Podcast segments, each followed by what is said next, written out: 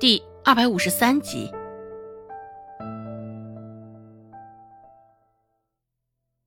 路上的行人不少，只是大家伙儿都来去匆匆。对于周芷这边的动静，也没有放在心上。周芷却是一直注意着身后的动静，借着与两个大娘说话的机会，周芷眼神也悄悄的往后边瞄去。那个长相怪异的男人，自始至终都没有离开过。一直都跟着周芷。周芷深呼吸一口，内心有几分沉重。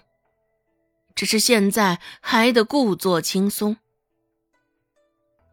看着眼前的两个人，周芷舒了一口气，继续开口说道：“我奉劝二位婶婶，说话的时候还是注意些。”可别将这风言风语传到了顾寒生顾大哥的耳朵里。他得知了此事，会怎么对付你们？这我可没法保证了。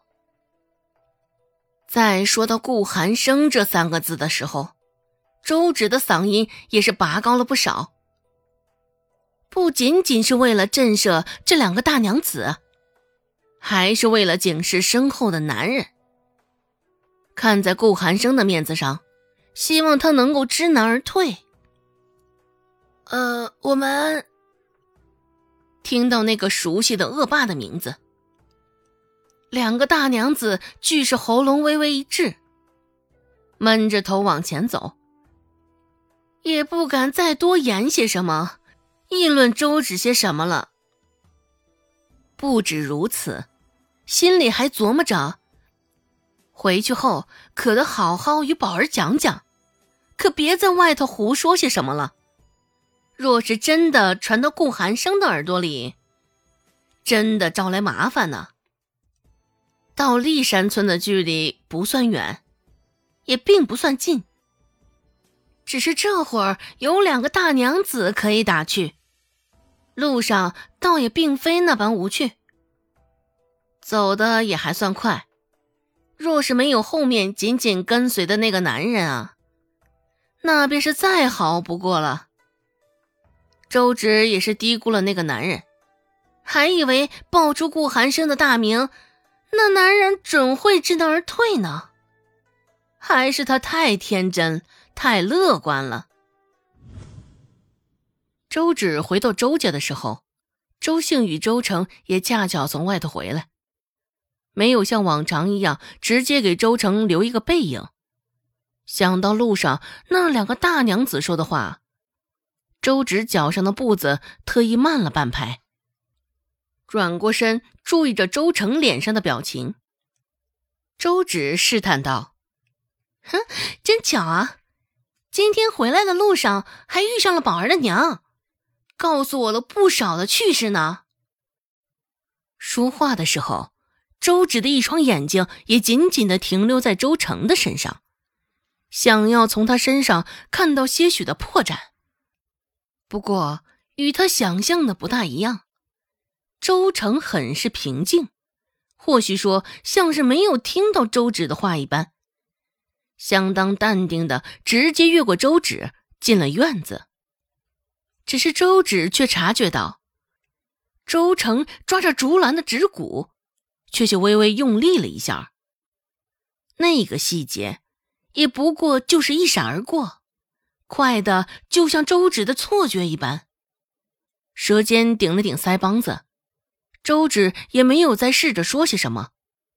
现在，大抵也问不出什么玩意儿来了。不过现在，周芷心中隐隐有个声音，这件事儿绝对与周成有关。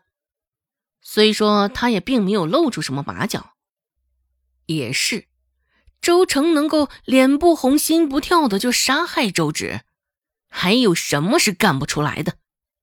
肖想凭借着一句话就勾引出真相，哼，难呐！周兴察觉到此刻周芷的反应，还以为是因为周有巧的事儿，忙拉着周芷到了一旁。两个人隐在角落之中，被屋檐投下的阴影遮着，更是没人察觉到此处。周兴四处张望了一圈，见没有人，这才压低了声音，开口问道：“二妹，怎么了？是不是小姑母跟咱奶对你说什么了？”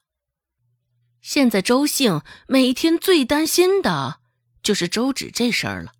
回到家看不到周芷，周兴的一颗心就静不下来。脑子里也是胡思乱想个不停。周芷摇摇头，也没有打算将今天的事儿瞒着。依依说道：“这倒不是，只是今天在外头听到了些许谗言，说我勾引大堂哥，在他面前丝毫不避讳脱衣洗澡。啊，这不是三妹吗？”周信惊呼一声。